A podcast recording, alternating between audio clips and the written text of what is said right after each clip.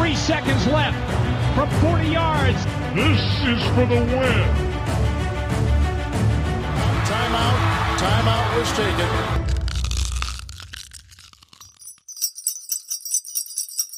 Ho, ho, ho. Hallo und herzlich willkommen zur neuen Folge von Icing the Kicker, dem NFL-Podcast in Kooperation zwischen dem Kicker und der Footballerei. Hallo und herzlich willkommen zu unserer Weihnachtsausgabe. Während wir uns die Bäuche vollschlagen und Geschenke auspacken, müssen die NFL-Spieler hart schuften, denn in der NFL wird auch an Heiligabend, am ersten Weihnachtstag und am zweiten Weihnachtstag gespielt. Darauf bereiten wir euch heute vor. Wir, das sind André vom Kicker. Moin, André. Moin, the most wonderful time of the year. Mit euch natürlich noch schöner. Detti aus der Footballerei ist auch dabei. Moin, Detti. Äh, hallo Kutsche. Ich finde es sehr schön, dass diese Fußballgeschichte jetzt vorbei ist. Jetzt kann nämlich der Kicker nur noch über die NFL schreiben. Wintersport interessiert sowieso keinen, deswegen. Ist doch super. Beste Zeit. Vergiss den Boxing Day nicht. Ah, stimmt. Und Grille vom Kicker ist auch am Start. Moin, Grille. Servus aus Franken und die Frage an euch, habt ihr eure Lichterketten schön aufgehängt? Ja, geht so. Geht so? Du, also bei mir hängt alles. Du beleuchtest das ganze Dorf wahrscheinlich. Ja, ja außen und im Wohnzimmer. Bei mir ja, hängt alles, alles, das lassen wir jetzt einfach mal so stehen, Grille.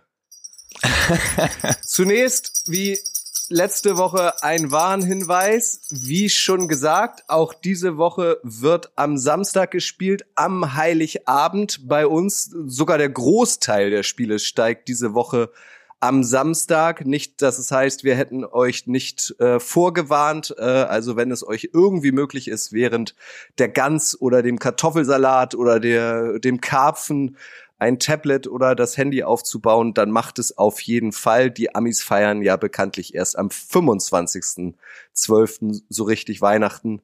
Dazu dann gleich mehr. Los geht Woche 16, wie gewohnt, schon heute am heutigen Donnerstag, Thursday Night Game.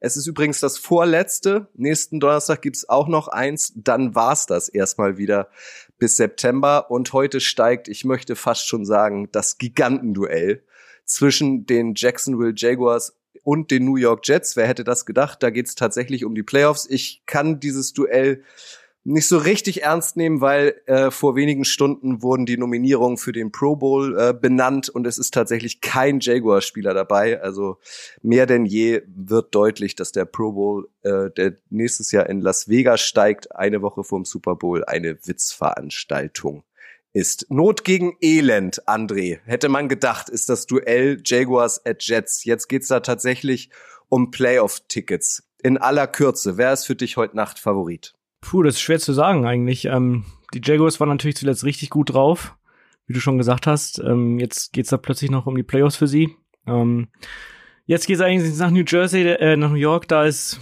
ähm, schlechtes Wetter, kalt.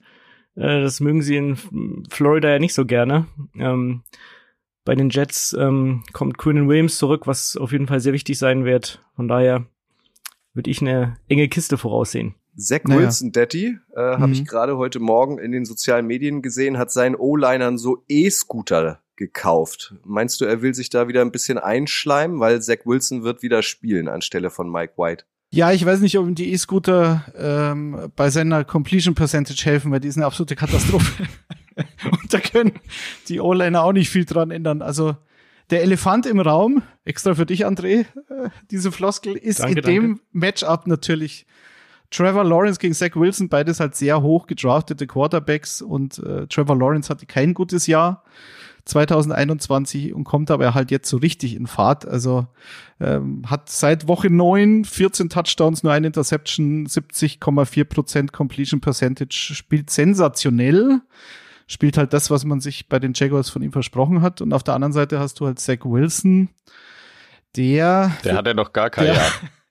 Der für seine Verhältnisse gegen Detroit letzte Woche relativ viele Passing Yards hatte, aber halt eine Completion Percentage unter 50 Prozent. Und bei diesen Passing Yards waren halt dann am Ende so ein paar Spielzüge dabei, wo du sagst, oh Gott, das kann, äh, kann ja nicht gut gehen. Äh, dritter und lang, vierter Versuch und die kamen dann doch an, weil die Jets halt eine Qualität bei ihren Receivern haben. Also das ist, glaube ich, so das Entscheidende.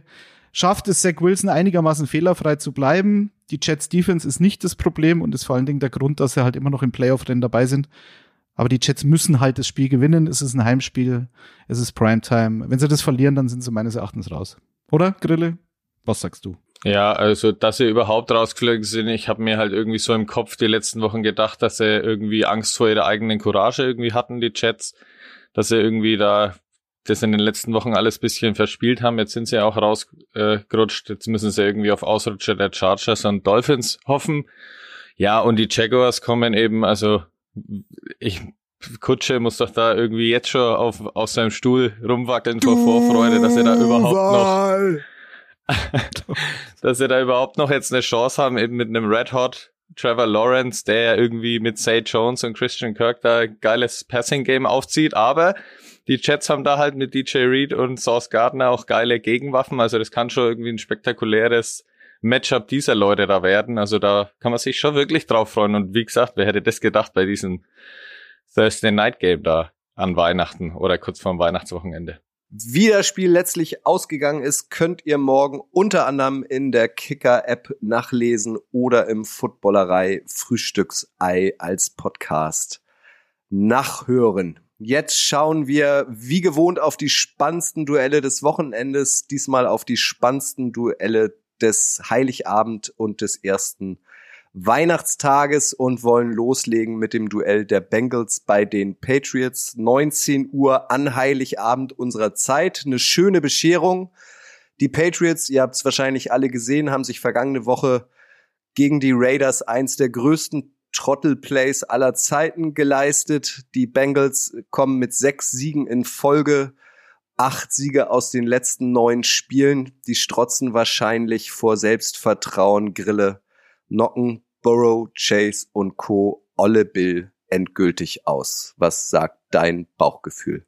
Also dieses Play hängt mir immer noch extrem nach, weil ich konnte es nicht fassen, ich habe es live gesehen und dachte mir, ich glaube, ich habe es mir 25 Mal oder so angeschaut. Das ist Wahnsinn. Dann die ganzen Memes natürlich dazu, wie quasi ein Fake Belichick da durch die Kabine rennt und jedem eine drum Watschen gibt, wie man bei uns sagt. also schon Wahnsinn und dadurch eben auch aus den Playoffs rausgeflogen, wie die Jets ja gerade schon erwähnt. Also auch da ist irgendwie ein Sieg Pflicht und das jetzt eben gegen die Bengals, die hast du ja schon gut gesagt, hier wirklich auch extrem heiß daherkommen und gerade Joe Burrow, der ja auch irgendwie, das finde ich ziemlich faszinierend, jetzt auch in der letzten Woche keinen einzigen Pass über 20 Yards geworfen hat. Es war ja immer letztes Jahr so seine Geschichte, dass er ja, er hat seine Big Plays mit Chase und ansonsten vielleicht nicht so auf kurzen Distanzen oder wenn er mal das irgendwie Druck bekommt, dann ja eben das Sack-Problem. Das hat er irgendwie gut abgestellt. Letzte Woche eben trotz keinem Pass über 20 Yards, vier Touchdowns. Ja, und äh, Chase Higgins Boyd, geile Waffen dazu und halt seine im Vergleich zum letzten Jahr weiterhin extrem immer besser dastehende O-Line, die ihn da wirklich vor sechs beschützt. Ich glaube, vier Spiele in Folge oder fünf sogar hat er jetzt nicht mal mehr als zwei Sacks bekommen.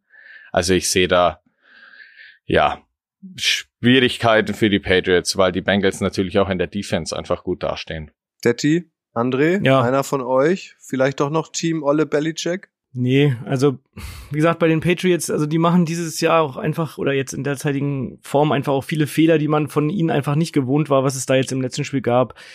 Die Layoff-Game-Strafen, Fehlstarts, dann haben sie die Auszeiten in der Red Zone verschwendet. Ähm, Das sind alles so Sachen, die haben früher die anderen Teams gegen die mächtigen Patriots aus Angst gemacht. Und jetzt, oder vermeintlich aus Angst, weiß man nicht, aber das ist denen früher nie passiert und jetzt dieses Jahr passiert ihnen das und hätte man nicht für möglich gehalten, aber in diesem Jahr sind die Patriots oder scheinen sie nicht gut gecoacht zu sein einfach und ähm, ich denke mal, da braucht man einfach dann tatsächlich auch einen vernünftigen Offensive Coordinator und muss sich da mal nach einer Ablösung für Matt Patricia umsehen, weil so wird es nicht weitergehen. Jetzt haben sie die, die Bengals, danach noch die Dolphins und die Bills. Das sieht nicht nach Playoffs aus, meiner Ansicht nach. Was ja auch nicht schlimm wäre. Also ich meine, wenn du, wenn du, sag ich mal, jahrzehntelang erfolgsverwöhnt bist bei den Patriots und jetzt eine Saison hast, wo du halt im Playoff-Rennen dich befindest mit einem Kader, der das eigentlich vor der Saison nicht so zwingend hergegeben hätte. Also die Patriots waren jetzt äh, bei den Previews nicht oben mit dabei in dieser Division. Und die Division spielt ja auch besser als gedacht. Also auch die Dolphins und die Jets sind natürlich voll noch mit dabei im Rennen, aber bei den Patriots äh, muss ich eine Geschichte schon erwähnen. Also Mac Jones nervt mich massiv momentan, weil äh, Mac Jones dem hat man ja immer so diesen, diesen Benefit gegeben, dass er letztes Jahr eigentlich ganz gut gespielt hat. Oder besser, als es viele prophezeit hatten. Aber in den letzten Wochen fällt er mir eigentlich nur noch auf, dass er an, an dann die Sideline rausguckt und dann Matt Patricia beschimpft, gefühlt bei jedem zweiten äh, Drive, den die, den die Patriots da haben. Also für alle offensichtlich auf seinen Offensive Coordinator schimpft, der keinen guten Job macht. Das ist, da sind wir uns alle einig. Aber so als junger Quarterback, ähm, das sehe ich halt von anderen Quarterbacks nicht, vor allem nicht in dieser Häufigkeit. Und ich meine, Matt Patricia hin oder her, aber Mac Jones hatte letzte Woche gegen die Raiders und die Raiders sind keine Top-Defense in der Liga. Hat da 13 Completions bei 31 Passversuchen für 112 Yards, keinen einzigen Touchdown. Und ähm, seine Rolle bei diesem letzten Spielzug, die ging mir auch ein bisschen unter.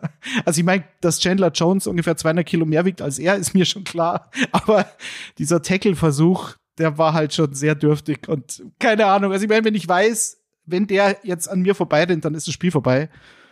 Da war mir der Effort auch ein bisschen fragwürdig. Aber okay, also ich habe ein Problem mit Mac Jones. Matt Patricia macht aber auch keinen guten Job, ganz klar. Schuan, äh, Schuan Fatah, der Headcoach der Berlin Adler, der ja auch zum festen Ensemble hier von Icing the Kicker äh, gehört, hat am Montag in der Footballerei Live-Sendung gesagt, dass dieses in die Hose gegangene Trickplay jetzt vielleicht das fast zum Überlaufen gebracht hat, dass Bill Belichick jetzt auch tatsächlich nach zwei Jahrzehnten mal in der Kritik steht bei den Patriots, weil er ist der Alleinherrscher, er kann sich alles erlauben, wenn Erfolg da ist, ist alles gut, aber jetzt ist es schon die zweite Saison in Folge, wo es nicht läuft bei den Patriots. Frage an euch drei mit der Bitte um eine kurze Antwort. Könnt ihr euch vorstellen, dass wir vielleicht zur NFL-Saison 2023 mal einen anderen Headcoach bei den Patriots sehen? Grille? Also ich kann es mir in dem Sinn nicht vorstellen, weil du erstens richtigerweise gesagt hast, dass Bill Belichick da natürlich äh, der Alleinherrscher ist und natürlich die ganzen Erfolge äh, da hingebracht hat, dann kannst du jetzt nicht nach zwei durchwachseneren Jahren irgendwie rausschmeißen. Das sehe ich irgendwie gar nicht. Und der zweite Punkt ist halt, Bill Belichick ist halt irgendwie ein Defense-Experte auch, deswegen muss ich da in der Offense natürlich was ändern. Andere Trainer, Joe Judge mischt ja da auch mit, das ist ja natürlich auch nix. Ähm, aber seine Defense, für die er ja hauptverantwortlich quasi immer ist, das heißt sein Steckenpferd, die ist ja da, die tut mir dann teilweise eben halt auch leid, weil ich bin auch extrem enttäuscht von Mac Jones in der Offense und äh, die Defense macht halt da einen guten Job. Ich meine, Marcus Jones und Co. haben letzte Woche der Devonta Adams irgendwie nicht mal 50 Yards erlaubt. Und ansonsten hier äh, Pass Rush und Co. mit Judon und Uche, die haben jeweils über 10-6. Das ist ja alles richtig, richtig stark. Und was sie nicht alles für äh, Shutout-Games nicht auch schon hatten, ich glaube irgendwie 1 zu 0 hatten sie auch mal in der Saison. Also dahingehend ist es ja total top-notch teilweise. Aber in der Offense kommt halt daran nichts. Da denkst du dir wahrscheinlich als Defense-Spieler halt auch, ja, danke dafür. Ja, ich denke mal, dass jetzt auf jeden Fall schon eine wichtige Offseason auf jeden Fall für die Patriots kommt, weil jetzt haben sie eigentlich auch ähm, genug Cap Space, um da noch ein paar Waffen für Mac Jones, wenn es denn mit ihm so richtig weitergehen soll, zu holen. Und ähm, ich sehe das schon auch wie ihr beide. Also, das ist auf jeden Fall ein großes Fragezeichen. Und wie die Saison jetzt für Mac Jones zu Ende geht, äh, oder wie er sie zu Ende spielt, wird da schon auch richtungsweisend sein, glaube ich. Aber Belichick sehe ich jetzt, da stand jetzt auch noch nicht in Frage gestellt. Komplett. Äh, muss ich auch Grille recht geben. Ich weiß halt nicht, we wer Belichick in Frage stellen könnte. Also ich meine, ja. den ne, weil, weil Kutscher ja die Frage gestellt hat. Ja, ja klar. Robert Kraft. Äh, ja, der genau. Owner. GM gibt's nicht. Robert Kraft wird mit Belichick in den Sonnenuntergang reiten, weil Robert ja. Kraft genau weiß, was er Belichick zu verdanken hat. Und wenn Belichick sagt, ich mache weiter, dann macht er weiter, fertig. Das ist allein seine Entscheidung. Bin ich felsenfest ja. überzeugt. Aber es kann natürlich sein, dass man in einem gewissen Alter dann auch mal sagt, okay, ich meine, das gleiche Problem haben wir bei, bei Pete Carroll, der, ähm, sag ich mal, in der Hierarchie auch über John Schneider steht. Also den müsste sozusagen auch der Besitzer entlassen. Und ähm, das sind, da reden wir aber von Leuten, die sind so um die 70 oder drüber. Und wenn Belichick sagt, nee, komm, lass gut sein, äh, so einen Rebuild, den du ja in gewisser Weise immer hast äh, mit so einem Team, den soll jemand anders machen, zum Beispiel mein Sohn. Und dann ist ja eh meine Theorie, dass es da so einen Über, so eine Übergabe Übergang. gibt, ja, ja. Aber ich meine, Kraft hat ja schon vor der Saison gesagt, dass ähm, diese Saison will auch mal wieder ein, ein mindestens ein Playoff-Spiel gewinnen. Ähm, also Zufriedenheit naja. dürfte da ja auch nicht vorherrschen äh, nach dieser nach dieser Saison, weil du mal eben meintest, es ist ja nicht so schlimm, wenn sie die Playoff verpassen. Also für den Selbstanspruch der Patriots ist es, glaube ich, durchaus schlimm, ehrlicherweise. Ja, sie sind ja auch noch nicht raus. ne, noch nicht ganz, ne. Ja, sie sind voll dabei. Noch nicht, noch nicht. Jetzt kommen wir gleich zu euren Ergebnistipps. Äh, einmal vorher noch ein Side-Fact, ein weihnachtlicher Side-Fact diesmal. Grille hat den Namen genannt. Devonte Adams, äh, Star Receiver der Raiders. Der hat tatsächlich an Heiligabend Geburtstag am Samstag und äh, wird 30. Und Jerome Baker, das ist ein Linebacker der Dolphins, der hat am 25.12. Geburtstag, der wird 26 und muss am 25.12. an seinem Geburtstag gegen die Green Bay Packers spielen. Also es ist nicht nur NFL-Spieltag, es ist nicht nur Weihnachten, sondern zwei namhafte NFL-Spieler feiern in diesen Tagen auch noch Geburtstag. André, hau mal raus. Wer, für wen gibt es im Duell Bengals at Patriots eine Bescherung? Für wen gibt's die Route? Was ist dein Ergebnistipp? Ähm, ich glaube, die, die schöne Bescherung gibt's auf jeden Fall für die Bengals, die, die den siebten Sieg in Serie einfahren werden. Ähm, 27-20, sage ich mal, Route für die Patriots. Ähm, und ja, dann wird es mit den Playoffs noch etwas unwahrscheinlicher. Weil du gerade bei Geburtstagen warst, kleiner Shoutout noch an Jan, den ihr auch kennt hier vom Kicker, der wurde letzte Woche 30 nämlich, wo wir gerade den 30. hatten. Alles Gute Happy nochmal. Unser Devonta Adams. To you. Nachträglich, jetzt höre ich auf. Grille, wie geht das Spiel aus? Ich habe hier, äh, ich habe sogar ein bisschen deutlicher, auch, also das heißt, dass die äh, Patriots Defense nicht ganz so stark, wie sie eigentlich spielen könnte, drauf geht ich beim 28 zu 17 für die Bengals. Ja, einfach das, was ich angedeutet habe, die Bengals, die ist ja auch gut und äh, die Bengals Offense kann da einfach viel, viel mehr ja, abfeuern. Und vor allem, sie könnten sich selber bescheren, denn seit 1986 haben die Bengals nicht mehr in Foxborough gewonnen. Das waren einige Spiele. Also auch hier, da können sie sich selber mal von diesem Fluch da befreien. Da war Jan noch nicht auf der Welt übrigens. Äh, insgesamt stehen die Patriots zu Hause gleich bei 10 zu 2 gegen Cincinnati und ähm, at Gillette Stadium stehen sie bei 4-0. Also es wäre eine Neuigkeit, dass Cincinnati mal gewinnt, aber dass die Bengals gut sind, ist ja sowieso was Neues. Das, da müssen wir uns erstmal dran gewöhnen. Und nach einem schlechten Start in die Saison sind sie echt on fire momentan. Deswegen gehe ich natürlich auch mit Cincinnati. Ich sag 24 zu 18 weil einfach, um mal kurz nochmal aufs Spiel taktisch zu, zu schauen, sozusagen, also du hast eine Bengals Defense, die gegen den Lauf seit ein paar Wochen echt gut ist. Ähm, liegt einfach mhm. daran, dass DJ Reader und BJ Hill, also diese Interior D-Line, dass die wieder zusammen sind und ähm, zusammen spielen können. Vor allem DJ Reader, der Nose Tackle, macht einen überragenden Job, was natürlich dann äh, darin resultiert, dass die Linebacker dahinter, also Logan Wilson vor allen Dingen, halt ähm, da in diese Gaps reinschießen können und du halt auf der anderen Seite Ramondre Stevenson hast, der letzte Woche eigentlich die Offense war komplett. Also es war, ja. das war Mac Jones, war eine Katastrophe und du hättest dieses Spiel nicht verlieren müssen, aber das lag nur an Ramondre Stevenson, der aber auch ein bisschen angeschlagen ist, trotzdem über 170 Rushing Yards hatte. Also wenn das die einzige Stärke in dieser Patriots Offense ist, dann ist es aber halt blöderweise auch die Stärke dieser Bengals Defense momentan und deswegen ähm, sieht es noch schlechter aus für New England. Und auf der anderen Seite, Grille hat's gesagt, Joe Burrow mit diesen Waffen ist halt einfach wahnsinnig schwer zu stoppen. Also der Pass Rush der Patriots muss ein überragendes Spiel machen. Und die O-Line der Bengals muss wieder so ein bisschen in die Anfangswehen zurückfinden, die sie zu Saisonstart hatten, aber ist doch eher unwahrscheinlich. Die spielen auch sehr gut momentan. Magst du bei all den Ausführungen auch noch deinen Ergebnistipp nennen, bitte, Detti? Hatte ich schon. Kutsche, 24 zu 18. 24 zu 18? Mhm. Ich habe mir 24. So, Detti, bist du für die Patriots? Ja. Ich habe mir auch 24 Punkte für die Bengals notiert und nur 13 äh, für die Patriots. Also da sind wir uns einig. Mal schauen, was wird, was wird. Wir freuen uns. Das zweite Duell, auf das wir gucken wollen, ist das Duell der Giants bei den Vikings. Auch dieses Duell steigt an Heiligabend um 19 Uhr und da treffen zwei Teams aufeinander mit aktuell besonders breiter Brust wahrscheinlich. Ihr werdet es alle mitbekommen haben. Die Vikings haben das Minnesota Miracle 2.0 hingelegt. Sie haben gegen die Colts gewonnen, obwohl sie äh, zur Halbzeit 0 zu 33 hinten lagen. Das größte Comeback aller Zeiten in der NFL Und auf der anderen Seite sind die Giants, die, ja, man muss sagen, überraschenderweise bei den Commanders gewonnen haben vergangenes Wochenende und dadurch mehr denn je auch weiterhin im Playoff-Rennen sind. Gleichzeitig auch die Cowboys in die Playoffs gehieft haben. Detti, wer dieser beiden wahrscheinlich vor Selbstbewusstsein strotzenden Teams setzt deiner Meinung nach den eigenen Höhenflug fort? Wen siehst du da mental im Vorteil? Äh, wen hast du angesprochen, Kutsche? Wir hatten dich kurz nicht gehört. Kutsche? Detti, dich. Ah, danke. Wir sind ja transparent. Wir sind ein transparenter Podcast. Ähm, genau. Ja, erstmal Gruß an unseren äh, Minnesota Vikings Podcast, der äh, in Zusammenarbeit mit der Footballerei produziert wird. Gruß an Schwarz, Rot, Purple und Gold. mnvikings.de, da findet ihr sie im Internet. Äh, die habe ich nämlich letzte Woche für den Vikings Fanclub gehalten und habe gesagt, ich habe mit denen eine Vereinbarung, dass ich jede Woche gegen Minnesota tippe und das dann immer in Siegen resultiert. Und äh, ich, ich werde diese Tradition beibehalten, ich sag's gleich. Also 14 Spiele dieses Jahr. Minnesota hat drei Niederlagen, zwei davon gegen die NFC East.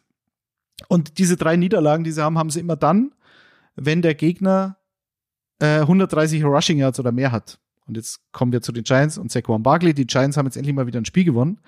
Nach ein paar Wochen. Das war sehr wichtig gegen die Commanders. Und wenn ich Grille und seine Packers Mütze da sehe, sollten die Giants jetzt gegen Minnesota gewinnen, dann können sie nicht mehr eingeholt werden von Green Bay. Also dieses Spiel hat durchaus Bedeutungen für die Playoffs in der NFC. Die Vikings, ja, was soll ich da noch dazu sagen? Äh, Grille, die sind da ein Divisionsrivale. Sie haben jetzt so viele Spiele dieses Jahr mit einem Score-Unterschied gewonnen und das kulminierte dann in diesem unfassbaren Comeback letzte Woche. Wirst du schlau aus diesem Team? Weil ich werde es nicht. Es wird sich auch nicht mehr ändern bis zum Ende der Saison, glaube ich. Also ja gut, ich wäre sowieso nicht schlau aus den Vikings, weil äh, für mich sind die eh immer nur so Mittelmaßgrad. Ähm, würde ich mir zumindest wünschen, aber wie sie halt ständig da zurückkommen, das ist natürlich auch irgendwie eine Qualität. Das kann vielleicht für die Playoffs auch wichtig sein, weil Kirk äh, Cousins und Co. sind ja doch mal bekannt dafür, dass sie eben was schon auch in den letzten Jahren immer mal herschenken und so weiter und dann eben zurückliegen und es nimmer aufgeholt haben. Jetzt in der Saison haben sie ja die Qualität, also besser als jeder andere, dass sie da von egal was offenbar zurückkommen können. Das haben sie ja schon ein paar Mal jetzt in der Saison bewiesen. Kirk Cousins hat sieben Fourth Quarter Comebacks geschafft. Ich meine, kein anderer hat, glaube ich, mehr als vier oder fünf. Kein anderes Team. Also das ist natürlich schon eine Qualität, die muss man ihnen zugestehen. Mit diesen Waffen, die sie aber auch haben, sind sie natürlich auch wirklich immer in kürzester Zeit auch in der Lage, da irgendwie mit zwei Drives eben mal schnell 14 Punkte dahin zu schmettern. Das haben sie dann letzte Woche gegen ja irgendwie auch in der zweiten Halbzeit eingeschlafene Colts dann auch gemacht. Die haben ja kaum mehr Gegenwehr geleistet, aber ansonsten muss ich auch sagen, ich, wenn du das auf dem Papier liest, auch die Defense ist ja gut, weil du ja Barkley angesprochen hast. Also die Vikings lassen nur 3,8 Yards per Carry zu. Also die sind auch die Defense habe ich auch schon ein paar Mal hier im Podcast betont, die ist auch besser als in den letzten Jahren, erlaubt sich halt immer wieder irgendwelche Schnitzer, aber die Offense ist brachial aufgestellt. Kirk Cousins verteilt die Bälle auch an alle seine ja, Star-Power-Spieler, Cook Jefferson, äh, TJ Hawkinson hat dann letzte Woche da die Two-Point-Conversion, die sau wichtige gemacht. Also er bindet da alles mit ein. Ja. Also. Da kann ich nur sagen, dass das halt schon gut ist, was sie machen, wie sie immer zurückkommen, aber wie weit sie dann wirklich sich tragen, muss man dann abwarten. Also man muss schon mal Respekt zollen an diese Vikings. Das hast du ja hiermit getan. Bei der Defense hätte ich schon den Einspruch. Also ich finde, die Defense ist eine Katastrophe. Das Einzige, was die Defense halt macht, sie sie kriegt da nicht so viele Punkte, dass die Offense halt dann gar keine Chance mehr hat, zurückzukommen. Aber das ist auch wirklich das Einzige. Ich glaube auch letzte Woche, die Colts, ähm, die sind halt nur noch gelaufen und Matt Ryan kann wirklich einen Ball nicht mehr weiter als fünf Yards werfen. Also ich habe mir das wirklich komplett angeschaut. Es war ja ein, ein, Einzelspiel sozusagen letzten Samstag. Das konnte man dann mal nicht in der Red Zone genießen und haben gedacht, was sind denn die Vikings jetzt eigentlich? Und das haben die Colts schon selbst verloren in der zweiten Halbzeit, weil sie halt so konservativ ja. waren. Und Matt Ryan, das ist, ist, deswegen spielt er auch nicht diese Woche.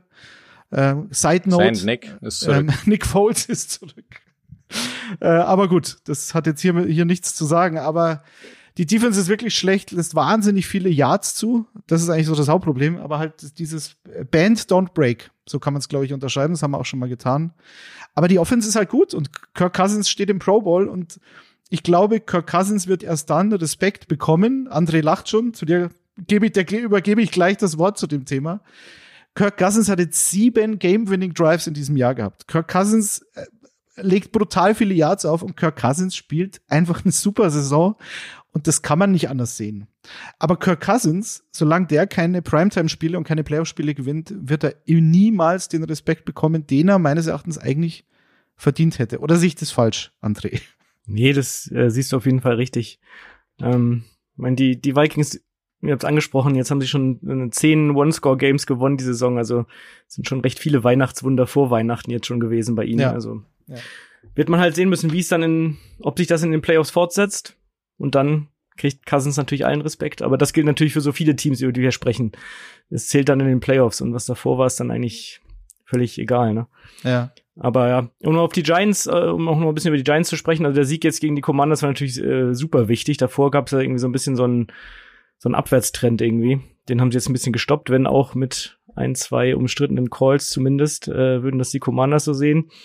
Ähm, aber ja, der, dass der Pass Rush da jetzt endlich mal äh, komplett ist. Also das erste Spiel haben sie jetzt letztes Wochenende zusammengespielt ähm, und äh, Kevin Thibodeau hat da ja richtig los, losgelegt irgendwie. Ähm, zwölf Tackles, drei for Loss, ein Sack, ein Force Fumble, ein Defensive Touchdown. Das konnte sich schon sehen lassen und äh, so generell äh, könnte einem da schon ein bisschen Angst und Bange werden als Gegner, wenn man, wenn der Pass Rush ein bisschen, mal ein bisschen länger verletzungsfrei bleibt.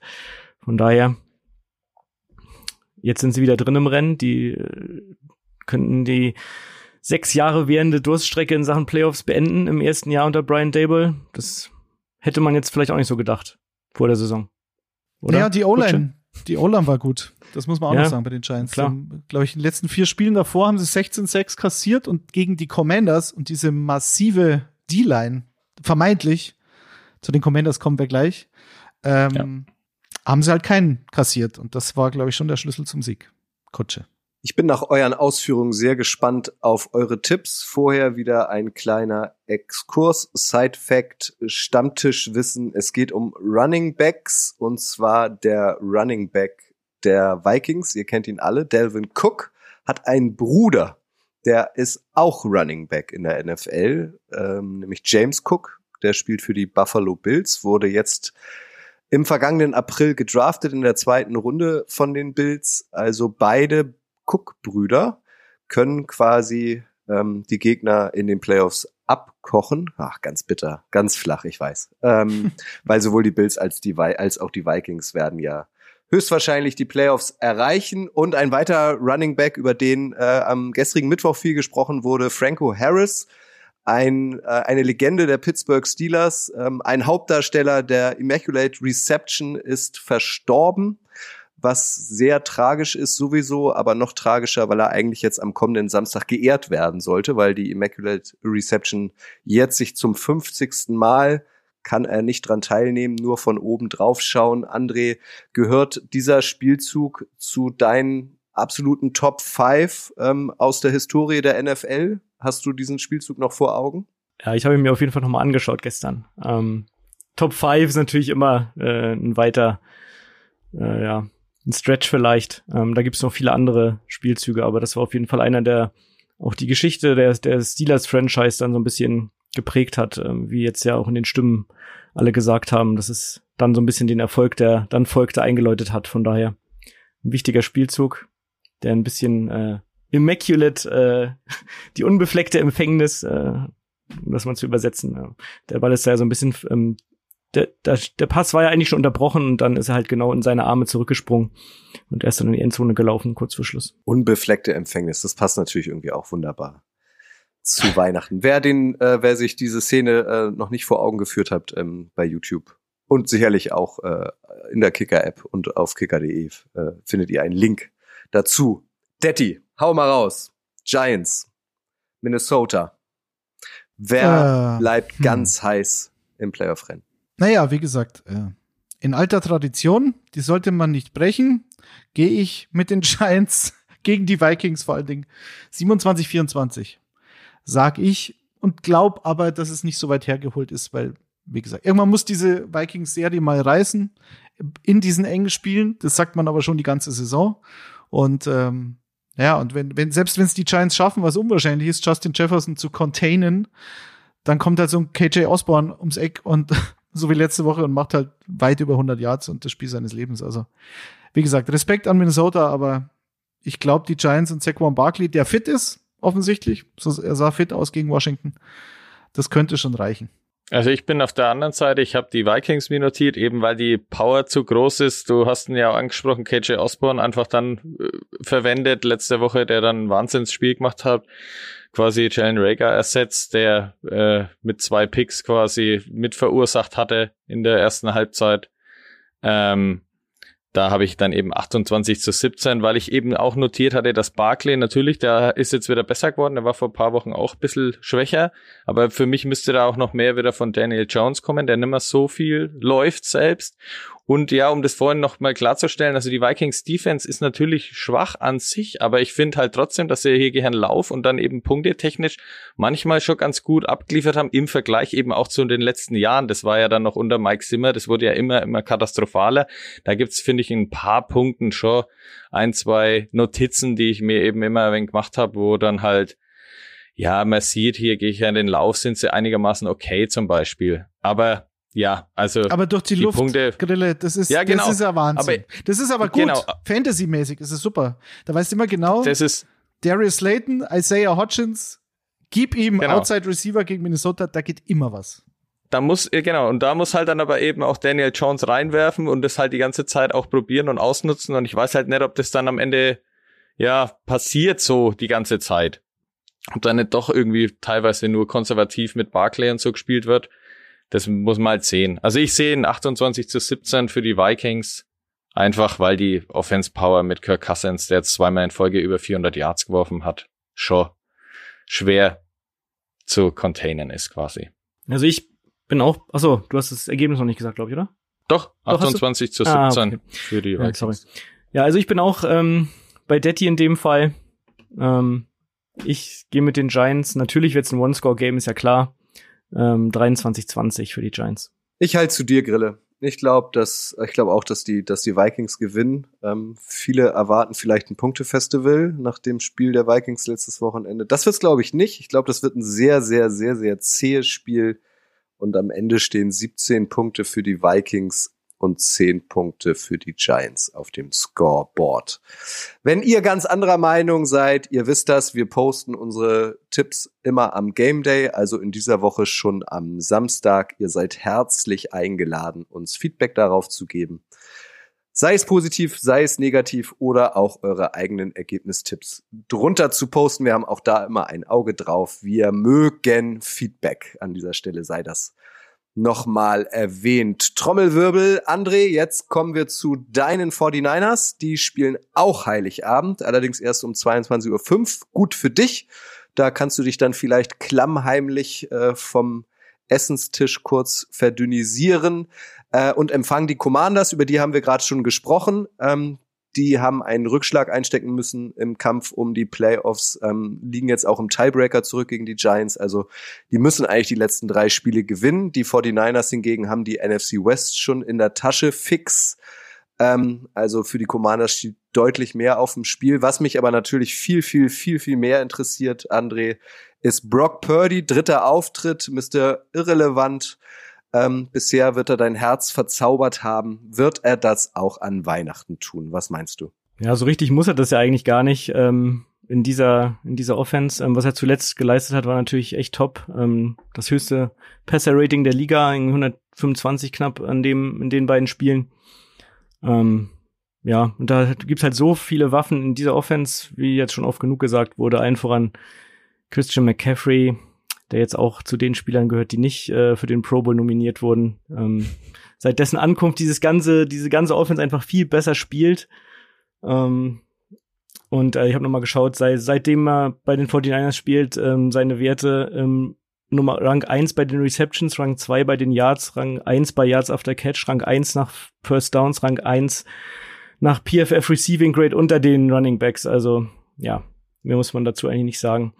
Ähm, immer wieder reden kann man natürlich auch über die Defense vor allem. Es gibt jetzt irgendwie so ein bisschen in dem 49ers-Universum die von einigen Ex-Spielern angestoßene Diskussion, ob das die beste Defense der Franchise-Geschichte ist. Ähm, ja, da hätte Ronnie Lott und äh, Konsorten wahrscheinlich auch noch was zu sagen zu, aber und wie wir eben schon festgestellt haben, wichtig ist dann eh in den Playoffs. Ähm, bisher, so, soweit ist erstmal alles schön und gut, aber wie gesagt, ähm, mit Purdy läuft das echt gut. Die Defense läuft auch. Ähm, Shanahans Playcalling war zuletzt auf, äh, zuletzt auf jeden Fall auch stark.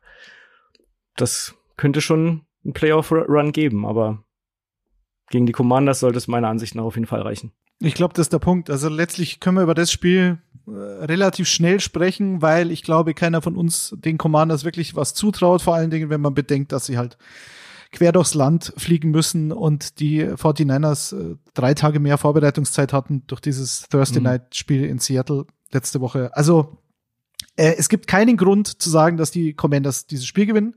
So sehe ich das. Ähm, in der NFL würde es mich nicht überraschen, wenn es dann aber trotzdem passiert. aber das ist ja das Schöne. Ja, genau, stimmt. Ähm, die, die einzige Schwachstelle, in Anführungszeichen, die diese 49ers Defense hat, ist halt gegen den Pass. Da sind sie auf Platz 13, lassen irgendwie knapp über 210 Passing Yards pro Spiel zu.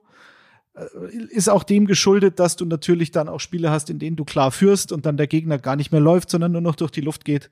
Da sind aber die Turnover dann gar nicht mit drin, die dann diese 49ers Defense wieder generieren kann. Also letztlich, ähm, das ist eine perfekte Defense, das sehe ich auch so. Gegen den Lauf sowieso, da stehen sie auf Platz eins. Ähm, Top 10 in Sacks, äh, Scoring Defense sind sie nur so Middle of the Pack, also sie lassen dann relativ viele Punkte pro Spiel zu ähm, eine, André, eine Statistik, eine Statistik, die ja. ich eben noch eigentlich noch erwähnen wollte. Mehr Interceptions äh, hat die Defense geholt als Touchdowns zugelassen. Das ist schon, also 14 zu 12, das ja, ist schon genau. irgendwie ein ziemlich, ja. ziemlich irrer, irrer Fakt in der, in der heutigen NFL auf jeden Fall. Ja. ja. Und auf der anderen Seite, Offense ähm, sind sie Top 5, was die Sacks betrifft, also die zugelassenen Sacks. Das heißt, die O-Line, hinter der da Brock Purdy steht, ähm, die ist äh, für ihn äh, sehr zum Vorteil, weil er halt einfach relativ wenig Druck bekommt. Und das Laufspiel durch McCaffrey hm, ist halt immer ein Faktor. Also diese, diese Regular Season und dass jetzt die NFC West gewinnen, das ist für mich persönlich, der da in seinem Seahawks-Pulli sitzt, ja jetzt keine Überraschung. Das ist schon vor Wochen gewesen, weil ich es mir so vorgestellt habe, dass es das so laufen wird. Aber was ist in den Playoffs? Was ist mit Brock Purdy? Ich meine, CJ, CJ Beathard Beathard haben wir ihn immer genannt. Hatte ja auch mal so Phasen, in denen er gut gespielt hat. Also zwei Spiele sind mir noch von der Sample Size bei Purdy zu wenig. Vor allen Dingen, wenn du dann mal gegen eine richtig, richtig starke Defense in den Playoffs spielen musst. Da bin ich dann gespannt, wenn das da auch abreißt, mm, dann Respekt. Und dass in der Shanahan Offense es für den Quarterback tendenziell immer leichter ist im Vergleich zu anderen Teams, da sind wir uns, glaube ich, auch einig, oder? Grille? Ja, andere, andere halt, Quarterbacks haben natürlich auch schon äh, in der Offense einige mehr Ballverluste ähm, produziert, äh, ohne jetzt Namen nennen zu wollen. Sorry, Grille, ich wollte dir nicht ins Wort fallen. Kein Problem. Ich wollte nur sagen zu Brock Purdy, das haben wir vor zwei Wochen ja auch diskutiert und das finde ich, sieht man schon. Natürlich hast du es in einer Shanahan Offense, die halt eben vielseitig oder halt auch viel über den Lauf machen kann, gerade mit einem CMC dazu noch auch leichter, ja. Aber Brock Purdy wirkt schon so, als äh, eben mit seiner College-Erfahrung, der hat da deutlich mehr als 70 Spiele gemacht dass er da ohne große Aufregung eben mit seiner Football-Erfahrung, die er auf einem hohen Niveau eben schon reichlich gesammelt hat in seiner College-Zeit, da eben recht unbekümmerter spielt und eben nicht nervös reagiert hat, als er vor drei Wochen reinkommen ist und so auch die letzten zwei Spiele gespielt hat. Und dann gibt dir das Team halt extrem Sicherheit. Das ist natürlich dann spannend zu sehen, wie es in dem ersten Playoff-Spiel dann aussieht, ja. Aber ich sehe da schon, das muss man schon sagen, dass das ziemlich, ziemlich selbstbewusst auch von ihm aussieht und wie er sich auch immer feiert und so. Der macht schon Spaß, der Junge. Das muss man klar sagen. Ja, und äh, noch zum Spiel an sich. Ähm, du hast es ja angedeutet, Daddy, du hast, ähm, wenn sie eine Schwachstelle haben, vielleicht, dann ist es gegen den Pass, aber dann kommen halt auch die Commanders, die auf Platz 25 mit ihrer ja, Offense äh, unterwegs sind und auch 40 Sacks zulassen gegen dann Nick Bosa und Co., dann sehe ich da schon extreme Probleme, auch für Taylor Heineke, der ja auch mit 10 Touchdowns nicht gerade die Welt abreißt. Fünf Interceptions zwar nur, das ist ganz gut. Aber ja, also das, die werden da schon schnell überrannt. Er muss es halt irgendwie probieren. Curtis Samuel und äh, Jahan Dodson, der gefällt mir zum Beispiel richtig gut. Er hat immer ein paar Big Plays, gerade in den letzten Wochen drin, da mega gute Catches oder Aktionen, da wo er sich um die Gegner dann mit Spin Move, Spin Move nach einem Touchdown vor zwei Wochen, glaube ich, in die Endzone dann geschlichen hat quasi. Also da könnte schon was gehen, aber dann muss es halt auch probieren, ja. Ich bin halt gespannt, wie die Situation in Washington weitergeht. Ich finde es ein bisschen schade, dass die Commanders so gut sind, weil weil wenn sie irgendwie jetzt früher aus diesem Playoff-Rennen raus gewesen wären und so sah sie am Saisonstart äh, aus, also sie hatten echt einen schlechten Rekord und dann haben sie ja den Quarterback-Wechsel auch gemacht. Und dann haben sie auf einmal die ganzen Spiele gewonnen. Und Taylor Heinecke hat aber jetzt nicht so wahnsinnig viel dafür gekonnt. Hat, da hatte auch Spielglück, hatte Interceptions, die gedroppt wurden. Übrigens Brock Birdie auch, da war auch nicht vergessen. Ich glaube jetzt zwei Interceptions, die aufgrund von Flaggen dann zurückgenommen worden sind. Ähm, aber okay, dann hätten wir nämlich bei den Commanders Sam Howell gesehen, den Fünftrunden Rookie. Ein Fünftrunden Rookie muss nicht zwingend spielen in der NFL, aber auf den wäre ich halt sehr gespannt von North Carolina, äh, weil Ron Rivera in den letzten Tagen gesagt hat, die Quarterback-Situation muss auch dann immer wieder neu evaluiert werden. Das heißt, wenn Heineke jetzt ein schlechtes Spiel macht, Carson Wentz ist ja wieder fit, steht am Spielfeld dran, dann könnte es da auch nochmal einen Quarterback-Tausch geben. Mal schauen. Was ist denn eigentlich der aktuelle Stand, André, ähm, um nochmal einmal kurz auf Brock Purdy zurückzukommen? Wann ähm, könnte es ein Comeback von Jimmy Garoppolo geben? Mein letzter Stand ist eventuell zum NFC Championship Game, wenn die 49ers denn soweit kommen. Das wäre 29. Januar. Gibt's da mittlerweile einen neuen Stand? Nee, da, da gibt's keinen neuen Stand und, und da wird es auch so schnell keinen geben wahrscheinlich. Wenn es dann dazu kommt, ist man natürlich dann in einer Luxussituation, dann entscheiden zu müssen, ändert man es nochmal, weil dann hat man es ja, hat Purdy sie ja wenn es dann so kommt, theoretisch bis ins Title Game geführt, muss man dann nochmal wieder den Wechsel nehmen, vornehmen. Das wird natürlich dann die Frage sein, aber wenn man sich die stellen kann, ist natürlich ein Luxusproblem, das Kai Shanahan wahrscheinlich zu gerne haben wird. Ähm, ja. Generell finde ich so ein bisschen jetzt bei allen Teams, ähm, die jetzt in, schon qualifiziert sind für die Playoffs, ist ja immer so ein bisschen die Frage, ne? Schonst du jetzt ein paar Stars? Ich meine, für die 49ers geht es jetzt noch um Platz zwei in der NFC, was natürlich auch noch mal ein Heimspiel mehr wäre potenziell. Aber ja, gerade bei McCaffrey haben wir jetzt über seine Bedeutung geredet. Ist halt die Frage, ähm, lässt du den da weiterhin rennen wie bekloppt in jedem, äh, bei jedem Snap oder, oder schonst du den einfach mal? Shanahan meint jetzt, hat jetzt gesagt, äh, er hat das erstmal nicht vor. Hätte ich, äh, würde, würde mich jetzt zum Beispiel mal Schuhans Meinung interessieren. Vielleicht können wir den ja auch noch mal dazu befragen in einer der nächsten Folgen. Ähm, ja. Das machen wir, das machen wir. Ein Side-Fact auch zu diesem Spiel mit 49ers und mit Seahawks Bezug. Äh, Detti wird jetzt wahrscheinlich die Augen verdrehen. Wir bewegen uns ja knallhart in Richtung Super Bowl und es gibt einen einzigen Spieler in der Geschichte der NFL, der dreimal in Folge den Super Bowl gewonnen hat, nämlich in der Saison 92 mit den Cowboys, in der Saison 93 mit den Cowboys und in der Saison 94 mit den 49ers. Das ist eine ganz spannende Personalie. Der Gute heißt Ken Norton Jr., äh, ist der Sohn von Ken Norton Senior, macht Sinn. Der war Schwergewichtsboxer und Schauspieler, bitte. Er ist überraschenderweise ja, der Sohn genau, macht vom Sinn. Senior. Ja, ähm, und der Senior war der Angstgegner von Mohammed Ali. Also ähm, er hat einen sehr berühmten äh, Papa gehabt. Äh, deswegen hat äh, der Junior seine Touchdowns auch mit Boxing-Szenen gefeiert. Ist dann in den ähm, Coaching- äh, Bereich gegangen. Äh, ist ein Intimus von Pete Carroll, war nämlich Linebacker-Coach äh, bei den Seahawks und ähm, von äh, seit 2018 dann auch Defensive Coordinator bei den Seahawks. Ich weiß, dass Daddy nicht viel von ihm hält, deswegen kriegst du, kriegst du gleich das Wort. Aktuell äh, ist er Linebacker-Coach im College an der UCLA. Also, wenn ihr mal gefragt werdet, Gibt es eigentlich einen Spieler, der dreimal in Folge den Super Bowl gewonnen hat? Ja, gibt es Ken Norton Jr. Guter Spieler, nicht ganz so guter Coach, oder, Detti? Ja, es kommt halt drauf an, was er macht. Also als Linebacker-Coach ist er, glaube ich, sensationell. Ähm, aber als Defensive Coordinator ging er mir unfassbar auf die Nerven zum Schluss. Gerade, er hat da, also ganz komisch auch. Ich glaube, vor zwei Jahren haben sie mal so eine Saison gehabt. Da waren sie vogelwild. Dann äh, irgendwann haben sie ähm, haben sie irgendwas geändert. Da gab es dann so ein ominöses Meeting und danach war gerade die D-Line ähm, eine der besten der ganzen Liga. Und man dachte, okay, jetzt haben sie es überrissen. Und im Jahr drauf war es aber wieder nicht so. Also, äh, ich bin jetzt nicht traurig, dass er weg ist. Sagen wir es mal so. Aber er hatte immer, weil du sagst, der Boxer, der, also der Vater, ähm, der hatte immer so äh, die ganzen Finger eingetaped. So, stand als Defensive Coordinator am Spielfeldrand und war, die Finger waren komplett getaped. Und ich habe mich immer gefragt, warum? Und jetzt weiß ich's. Das haben die wahrscheinlich in der Familie immer gemacht. Wie, wie man Alle. sich die Schuhe anzieht, haben die mir die Finger getaped, bevor sie aus dem Haus sind. Kann natürlich sein. Macht man halt so. Beim Sex ein bisschen unpraktisch. Aber wir schweifen ab. Grille, Also, bitte. diesmal machst du den What? Anfang.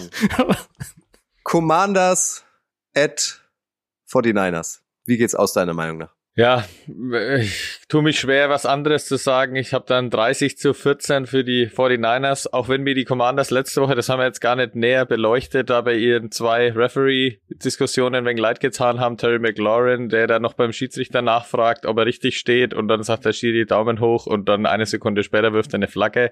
Und dann natürlich am Ende die Pass Interference an Curtis Samuel, das hätten natürlich hier das Spiel noch drehen können. Da haben sie ja wirklich Pech gehabt und das hat ewige Diskussionen nach sich gezogen. Aber ja, zum Spiel zurück zu den 49ers.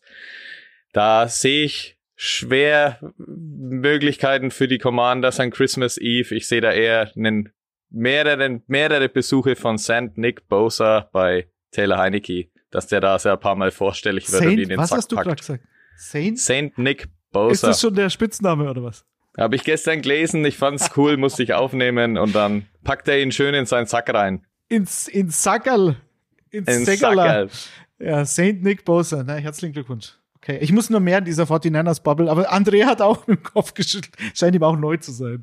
Aber dann hat er halt jetzt einen Kicker-Spitznamen, der Saint Nick Bosa. Seit ho- ab heute. So richtig, so richtig wie ein Heiliger kommt er mir eigentlich nicht vor, muss ich sagen. Wenn man die Ja. Quarterbacks der Liga dazu befragt, würden sie wahrscheinlich was anderes sagen. Und er kommt aus einer Mafiosi-Familie, auch nicht zu vergessen. Aber er sieht aus wie 15. Was hat einer geschrieben, so ein Meme, ähm, als, als Bosa irgendwie aus dem Bus steigt, sieht aus wie, wie so ein, wie so ein Highschool-Schüler, der von seinem Spanischunterricht befreit wurde, weil er halt so eine Sportveranstaltung hat. Das sieht jung aus. Naja, sein Körperbau, also sein, wenn, wenn mein Sohn mit 15 so einen Körperbau hat wie äh, Nick Bosa, dann jetzt, dann würde ich mir doch irgendwie Sorgen machen. Außerdem, Daddy, ne, also es gibt ja auch böse Varianten von äh, Santa Claus quasi, gibt ja auch gerade Bad Santa im Kino und äh, Ja, Nick Bosa ist halt dann stimmt. eine Variante davon. Wir müssen den Horror-Podcast jetzt endlich mal starten. Äh, Ich habe Terrifier und so weiter. Müssen wir Äh, jetzt, jetzt fang nicht wieder mit euren Filmen an, komm, das ist hier Allmächtiger. off-topic Hast du das geschaut? Und Matt Heidi, ein Schweizer Film, auch ganz stark. ja, aber hast du Terrifier geschaut? Ja, Komm, selbstverständlich. André, rette diesen Nein, das- Podcast mit deiner Seriosität. Ja, ja, ich, ich weiß auch nicht. Ähm, ja, Wie geht's ich, aus? klar, dass ich auch mit den 49ers gehe. Ähm, die vermeintliche Schwäche im, äh, in der Pass-Defense, also weiß nicht, die Duelle zwischen DK Metcalf und Mooney Ward fand ich letzte Woche ganz cool eigentlich. Detti vielleicht auch. Ähm, ich sage mal 24-17 für die 49ers. Geh etwas vorsichtiger ran.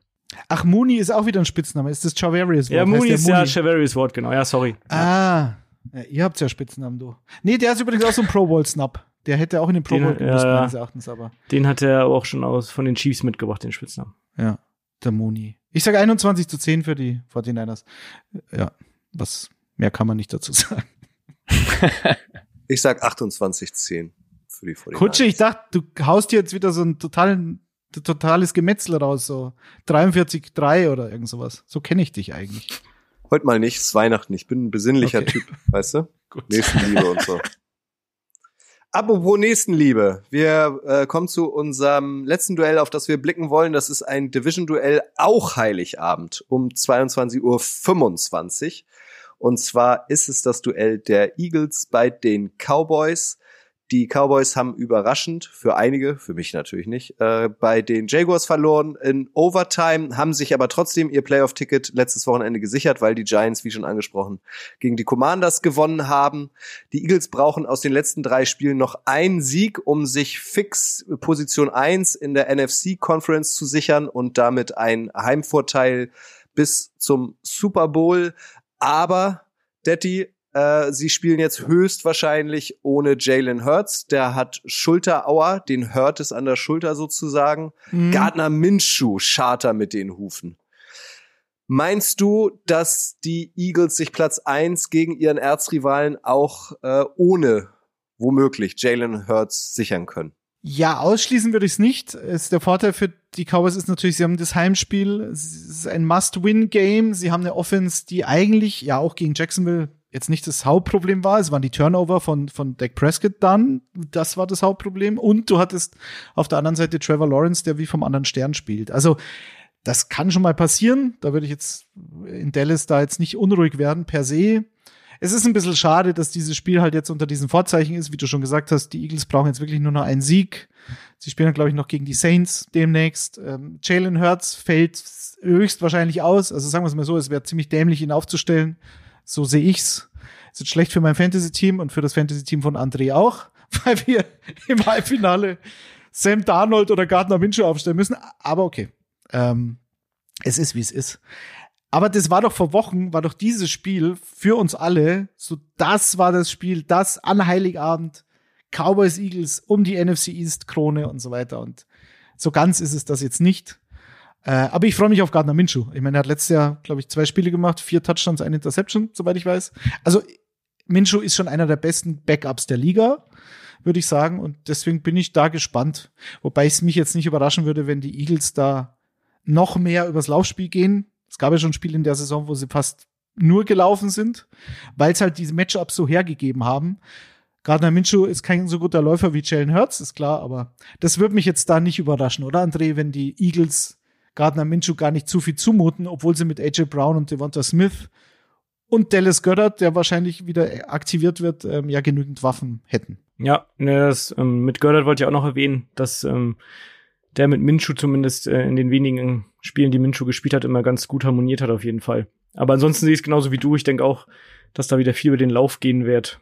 Ähm, das hat sich ja schon bewährt bei den, bei den Eagles. Ähm, und selbst wenn Hurts nicht spielt, ähm, was ich im Übrigen auch so sehe wie du, das wäre eigentlich fahrlässig, ihn spielen zu lassen und dann dann eine schlimmere Verletzung zu riskieren und dann die ganze Saison äh, flöten gehen zu lassen. Also ja, denke ich, können sie auch ohne Hurts dagegenhalten, sind dann aber wahrscheinlich nicht, äh, weiß nicht, leichte Außenseiter, würde ich sagen, ohne, ohne Hurts. Je nachdem, welche Cowboys vorstellig werden. Ähm, wie gesagt, wir haben das, haben das Spiel gegen die Jaguars gesehen. Also, dass sie das dann noch verlieren. Die Woche davor haben sie fast gegen die Texans verloren. Muss man auch mal sehen. Ja. Also, es ist jetzt nicht so, dass die da mit der breitesten Brust äh, der NFL in dieses Spiel gegen die Eagles gehen. Ja. Und andersrum haben die Eagles natürlich vielleicht auch ohne Hurts genug Selbstbewusstsein in das Spiel reinzugehen. Also ich sehe das eigentlich völlig offen. Vor allem, äh, Daddy hat ja Prescott schon angesprochen. Du kannst natürlich einerseits sagen, seit er wieder zurück ist, diese Spiele, hat er jetzt 17 Touchdowns in acht Spielen. Auf der anderen Seite hat er halt aber auch sieben Interceptions in den letzten vier Spielen. Also da sind schon sehr, also da hat er schon sehr große Fehler auch gemacht. Das liegt auch zum Teil daran, dass halt, wenn du eben die Receiving Corps von beiden Teams anschaust, dann hast du da oft bei den Cowboys wirklich nur CD Lamb. Deswegen haben sie ja auch T.Y. Hilton geholt. Also der macht es auch stark. CD Lamb über 1000 Yards, äh, sechs Touchdowns, ja. Aber da hast du auf der anderen Seite und Minshew wissen wir eben, äh, der kann das irgendwie. Den hätte ich schon damals irgendwie mir gewünscht, dass er mehr Chancen quasi bekommt. Hat mir immer gut gefallen, nicht nur wegen seinen Outfits. Und dann hast du mit AJ Brown, Devonta Smith und Goddard eben, haben wir ja schon erwähnt, die haben zusammen über 2700 Yards und 18 Touchdowns. Also da kann Minshew schon einiges erreichen, wenn eben das Laufspiel dazu noch passt. Deswegen weiß ich jetzt gar nicht, klar, Heimspiel Dallas, aber das kann schon auch ganz klar in die andere Richtung gehen. André hat ja gesagt, dass, dass die Teams so auf Augenhöhe sind aus seiner Sicht. Es lässt sich ja auch statistisch begründen. Also gerade was die, die Defensiven betrifft, du hast äh, beides stehen auf Platz eins und Platz zwei, was die Takeaways betrifft. Die ja. Cowboys haben 26, die Eagles 25. Beide sind Top 2, was Sex betrifft. Eagles 55, 6, Cowboys 49, 6. Die Eagles haben Hasen Reddick, eine der besten Offseason-Verpflichtungen äh, ever. Also, was wir damals schon gesagt haben, dass die Eagles so einen Spieler äh, in der Free Agency, glaube ich, war es, dann bekommen, das ist ja eigentlich, naja, gut. Da haben die anderen geschlafen wie bei vielen anderen Spielern, die in Philadelphia eine super Saison spielen und Micah Parsons bei den Cowboys hat 13 Sacks. Also das sind so viele äh, Dinge, die gleich sind bei beiden Teams, was die Stärken betrifft und gerade was die Defense betrifft. Sie haben beide Probleme, ähm, äh, was den Lauf betrifft, also den Lauf zu verteidigen. Travis Etienne ist letzte Woche unter anderem über die Cowboys drüber gelaufen und ähm, ja, und die Eagles haben relativ viele Rushing Yards gegen Chicago zugelassen. Also Stärken sind gleich, Schwächen sind gleich, wenn es überhaupt Schwächen gibt, so richtig. Deswegen gehe ich jetzt aber in dem Fall, gerade deswegen mit dem Team, das A zu Hause spielt und B dann doch den besseren Quarterback hat, glaube ich. Schade, ich dachte, jetzt kommt ein Unentschieden-Tipp von dir, Detti. Tja, nochmal mit Jalen Hurts. Na gut, Jalen Hurts spielt besser als äh, Dak Prescott. Wie geht's denn aus, also, Detti? Äh, ich sage 31 zu 24 für Dallas. Ich habe ein 27 zu 24 für die Eagles, weil ich eben dann die Fehler als entscheidende achte und Prescott hat dann einfach irgendwie vielleicht wieder ein, zwei Dinger drin und die entscheiden es dann am Ende, weil ansonsten ist es wirklich gleich und ist halt schade, dass es jetzt kein richtiges Battle ist, sondern irgendwie beide Teams vielleicht dann auch, wenn es dann irgendwie dahin geht, irgendwie auch wenig schonen können in Voraussicht auf die Playoffs. Vielleicht sehen wir das Spiel ja in de, im NFC-Finale. Das würde natürlich bedeuten, dass Andres, dass Andres 49ers nicht mehr dabei wären, aber vielleicht sehen wir das. Das Gesicht ja von André könnt ihr im Podcast nicht so gut sehen, aber ihr könnt es euch denken, vermutlich. Aber so wie das, ähm, so wie das Seeding jetzt gerade wäre, wäre das ja wahrscheinlich eher ein Divisional, oder?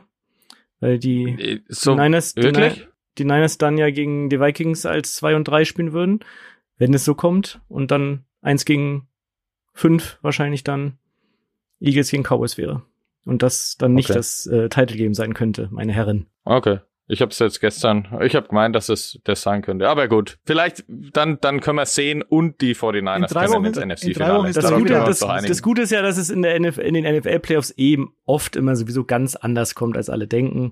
Deswegen brauchen wir darüber jetzt ja auch gar nicht so sehr, allzu sehr philosophieren, denke ich. Da kommen wir ja vielleicht auch noch gleich drauf. Ja, Oh er, ja, zeigt auf solange- er zeigt auf seine Packers-Mütze, ist jetzt die Solange die, Audiodeskription. solange die zu diesem- 49ers zu nicht gegen Green Bay spielen müssen, ist ja alles gut. Äh, andersrum.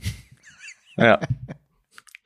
Ja, okay. Ähm, ich mache dann einfach gleich weiter. Ich hätte jetzt auch ähm, 27, 24 mir aufgeschrieben. Allerdings für die Cowboys in dem Fall. Ähm, das Spiel in, in Woche 6 haben sie ja schon mal gegeneinander gespielt, haben wir jetzt noch gar nicht erwähnt. Damals hatten die Cowboys ihren Backup-Quarterback, Cooper Rush im Einsatz.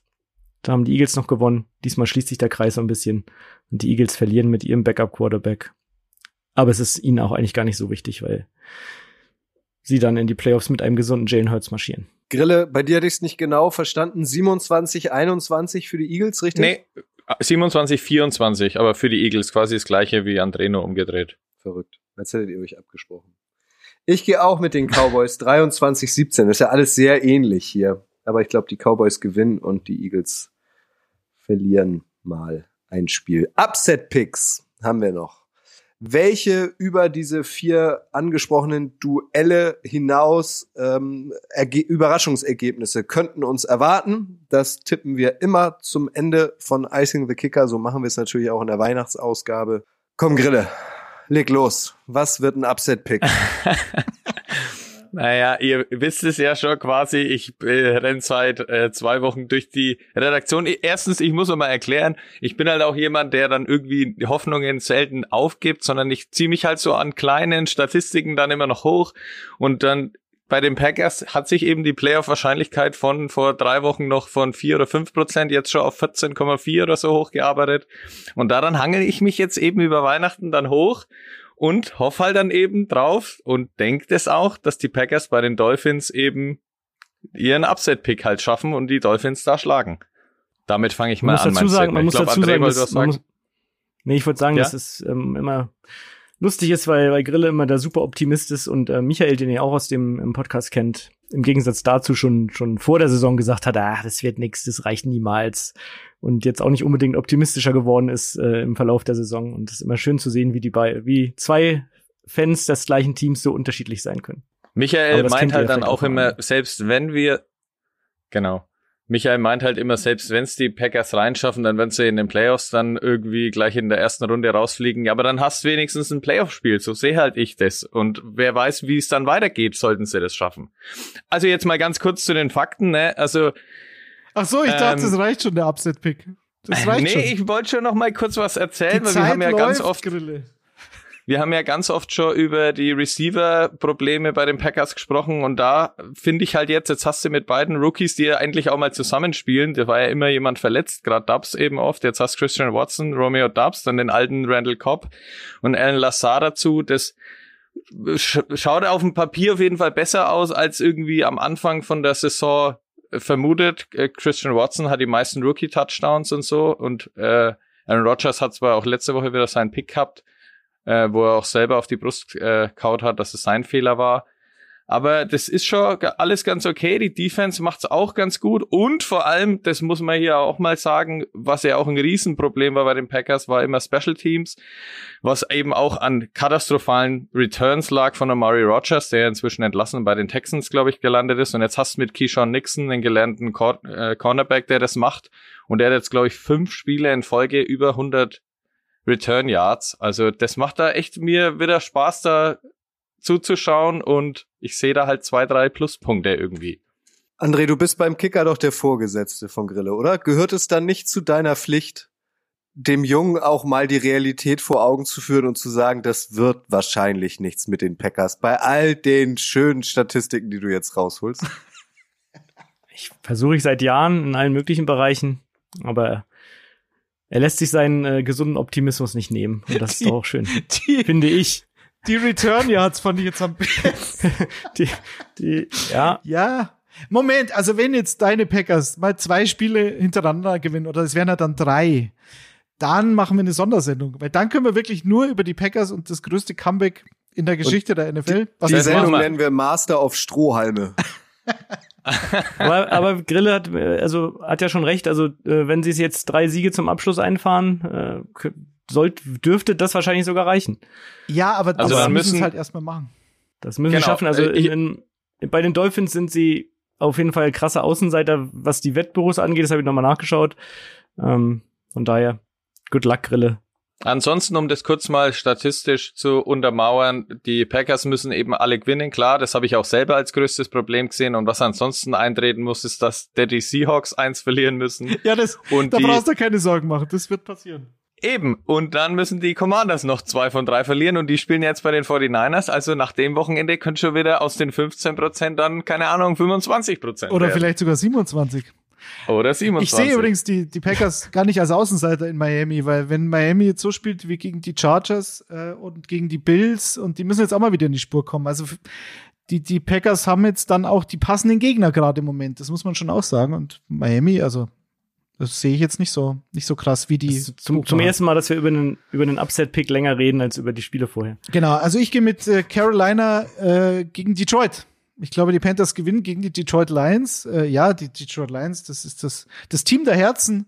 Es ist so ein Pick, den ich selber gar nicht will eigentlich, aber mich würde es nicht überraschen, weil Detroit hat immer noch die schlechteste Defense in der ganzen Liga und Detroit hat nur gegen die Jets gewonnen, weil es halt so, ein, so, ein, so eine broken Coverage bei den Jets gab, wo dann irgendein Backup-Titan ähm, 50 Meter keinen zum Tackeln hatte und in die Endzone spaziert, kurz vor Schluss im, im letzten Viertel. Also da waren sie meines Erachtens schon fällig und meine Takes zu Jared Goff auswärts, die habe ich in unserem Fantasy-Podcast im Locker Room letzte Woche schon ähm, geäußert. So war es dann auch also Jared Goff und die Offense in Detroit ist fast nicht zu schlagen und wird macht immer über 30 Punkte, aber auswärts sieht's halt ein bisschen anders aus.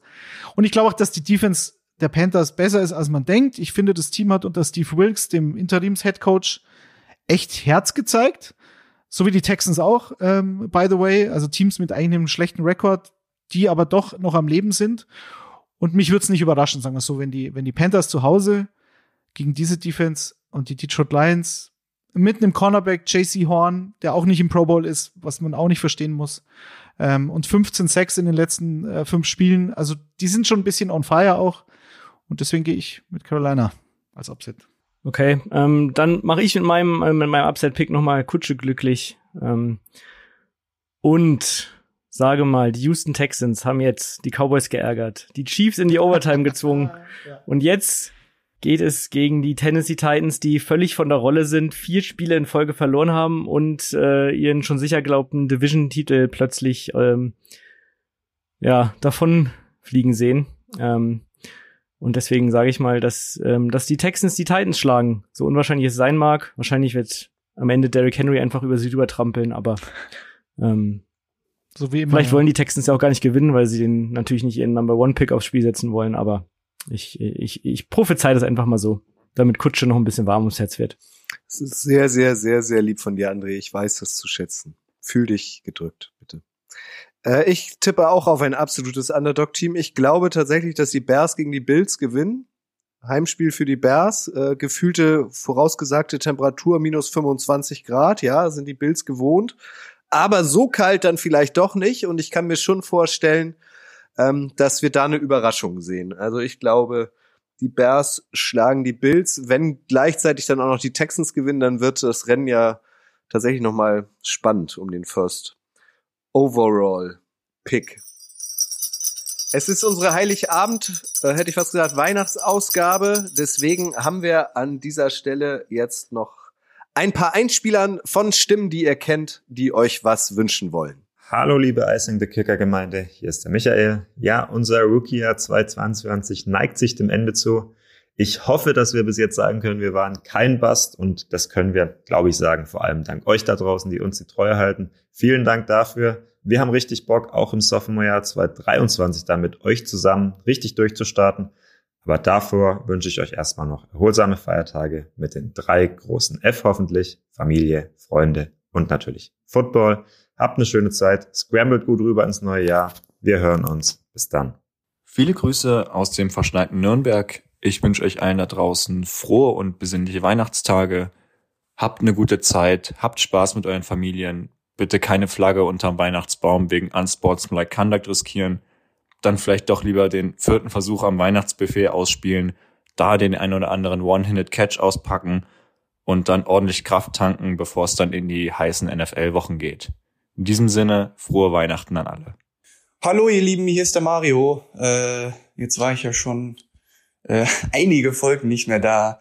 Ihr wisst, das ist äh, natürlich sehr stressig mit mit Fußball und Football das gleichzeitig zu verbinden. Äh, diese ganz furchtbar stressige WM. Äh, aber keine Sorge, ich, äh, ich werde schon auch nochmal wieder auftauchen und äh, meinen Senf hier zum Besten geben.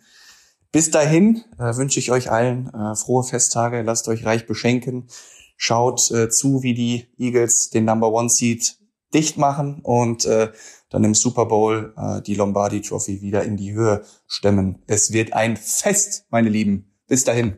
Hi, I Sing the Kicker Community. Ich wünsche euch ein frohes Fest. Genießt die Zeit mit der Familie, der NFL oder mit beidem und bis bald.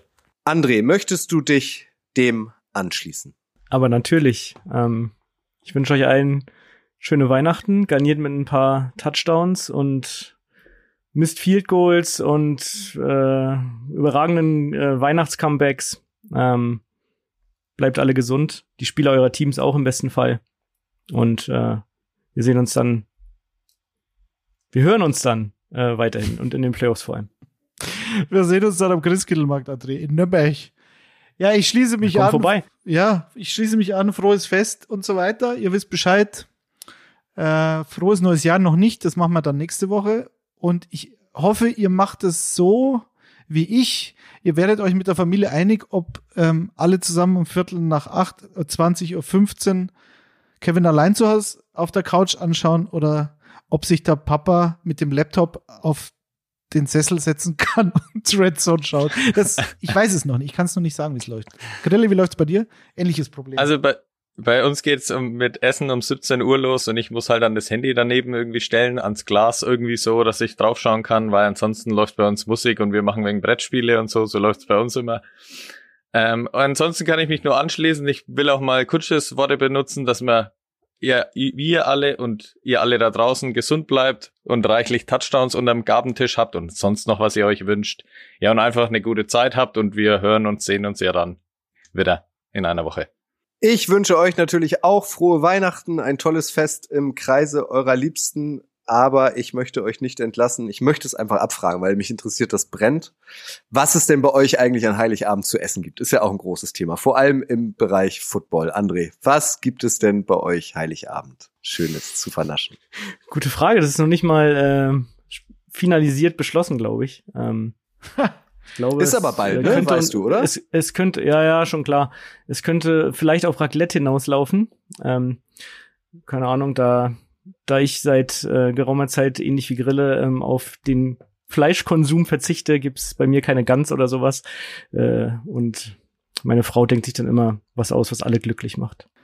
Um ähm, My Big Fat Greek Wedding zu zitieren, What do you mean you don't eat no meat? It's okay, I make you lamp. ich, ich werde Schwein, Schweinefilet. Sieht, sieht ganz danach aus. Es ist sogar schon finalisiert beschlossen.